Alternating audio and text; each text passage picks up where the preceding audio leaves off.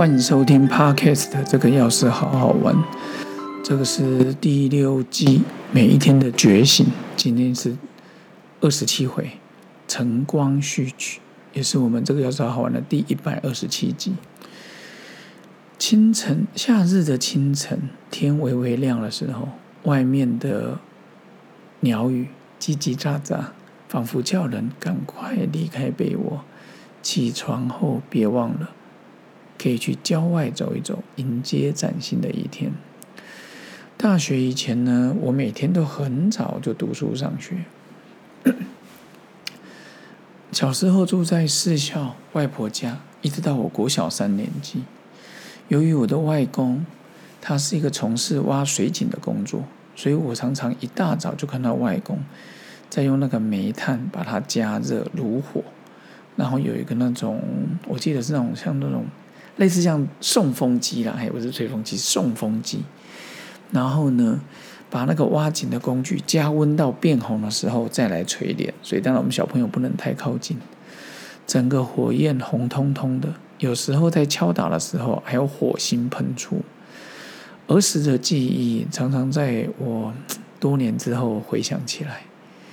然后早上五点多自然起床的时候，我听到外面的鸟叫声。由于这个礼拜天气很热，然后回到家里，我们都很早睡。其实讲很早睡也是十一二点。好处是每天六点多开学之后，六点多就自然起床。然后礼拜天的时候，我们就练练平甩功，念念心经，就想把孩子一起带出去。有时候是郊外，有时候是去购物 shopping mall。哦，我觉得开学了要去买一些东西，然后。带他们去石门水库、复兴大溪、呃慈湖走走。以前礼拜天要上班的时候，我还就是回程还会去大溪买个窑烤吐司啊。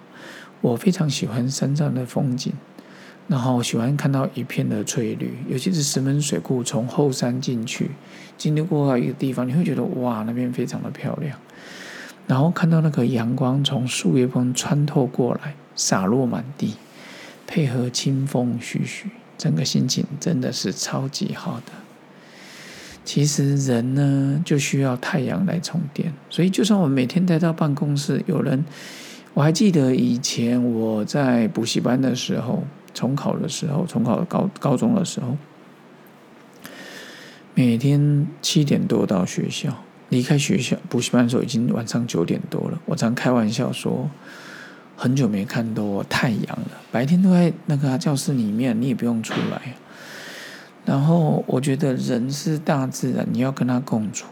我们真的好像需要太阳来充电。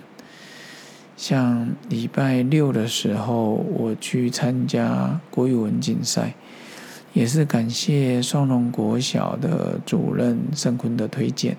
还有温迪主任啊、小慧主任、阿龙主任的鼓励，还有参赛的老师啊的鼓励，还有校长丽丽校长。礼拜六参与的时候，说真的，这是我从小到大第一次参加演说演讲比赛。以前的我都参加朗读，还有参加作文比赛。可能我的文笔还不错吧，但是我常觉得我的字写的非常的不好看呢。让我参加以前用书法小楷来写，真的是大大的扣分呢。但是我们在接触那种大自然的时候，这个心情就会以前流行讲的 “kimoji”。老子说过一句话：“心情好的人会宽待这个世界，看一切都顺心。”每次想，每次想到这边，你就会觉得。我们在看到周遭的人事物的时候，你就会带着微笑去看。然后那一天在比赛的时候，刚好那天在乾隆国小，校长是尤月林校长，哦，我跟尤校长已经认识很多年了。然后他看到我在参赛社会组的，他看了我一眼，还可能觉得说啊，你怎么来参加这个比赛？你都已经演讲这么多啊，因为在里面不能交谈，他就是呃里面的。市场的那个竞赛市场的那个在地的校长嘛，他一定要出来看一看环境啊，这样，然后我就跟他敬个礼一下，也没都说什么心照不宣，好默契很好。所以礼拜六下午他成绩就公布出来了，很幸运的我得到桃龙潭区啦社会组的第一名，所以要参加市赛。如果有机会可以参加全国赛的时候，我再来跟各位分享一下。